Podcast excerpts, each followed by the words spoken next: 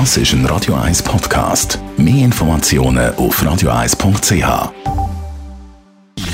Gesundheit und Wissenschaft auf Radio 1. Unterstützt vom Kopfwehzentrum Irlande Zürich. www.kopfwww.ch man hat schon am Wochenende gemerkt, hohe Temperatur ist nicht ganz einfach zum Einschlafen. Jetzt haben wir 25 Grad, ja. morgen 28 Grad. Oh. Also ein, zwei typische Nächte haben wir schon gehabt. Und dann fängt natürlich die Diskussion an. Wie, wie hast, du gut, hast du gut geschlafen? Hast du ein bisschen Mühe gehabt? Ja, es war heiß, ich habe die Hitze nicht rausgebracht. Da fragen wir jetzt mal den Experten. Sebastian Zaremba. Leiter von der ambulanten Schlafmedizin an der Seeklinik Brunnen. Was braucht es denn, um gut einschlafen können?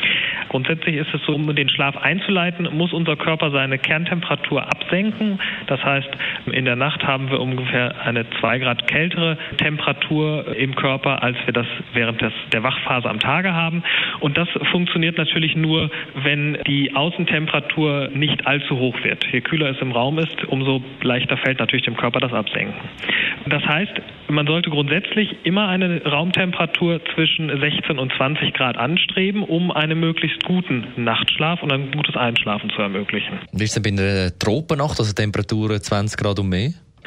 Grundsätzlich ist eine Kühlung des Raumes sicherlich eine sinnvolle ähm, Möglichkeit, sei es durch einen Ventilator, der einfach der dazu führt, dass die Luftströmung am Körper viel Schwitzwasser aufnimmt und dadurch zu einer Verdunstungskühle führt und die Temperatur direkt an der Hautoberfläche senkt oder durch eine Klimaanlage. Auch da bietet es sich an, die Temperatur in diesem Bereich zwischen 16 und 20 Grad einzustellen. Es gibt ja wahnsinnig gute Tricks, so Hausmittel, zum Beispiel das Pyjama x-fünffach legen. Hilft das?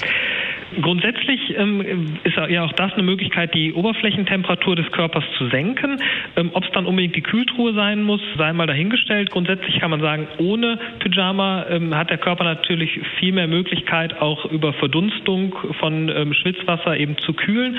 Wenn das dann nicht ausreichend ist, kann man sich überlegen, das Schlafanzug-Oberteil, das Pyjama-Oberteil leicht anzufeuchten, um dann eben diese eine Verdunstungskühle zu begünstigen. Das heißt, wenn das Wasser verdampft, absorbiert es die Temperatur um das Wasser herum ähm, und das betrifft dann natürlich auch den ähm, Pyjama bzw. die Hautoberfläche und hilft dann dem Körper die Temperatur abzusenken. Besten Dank, Sebastian Zaremba, Leiter ambulanter Schlafmedizin in der Seeklinik Brunnen. Du darfst also dein Bisschen nachher vor. Früher. ich, kann ja, ich, ich schaffe dann, wenn es richtig heiß ist, mit so Cold Packs. Ja, machst du das? Ja, und nicht? Ja, ja. Es ist dann irgendwo einfach nass dann am Morgen danach, aber ich kann das ist ein Radio 1 Podcast. Mehr Informationen auf radio1.ch.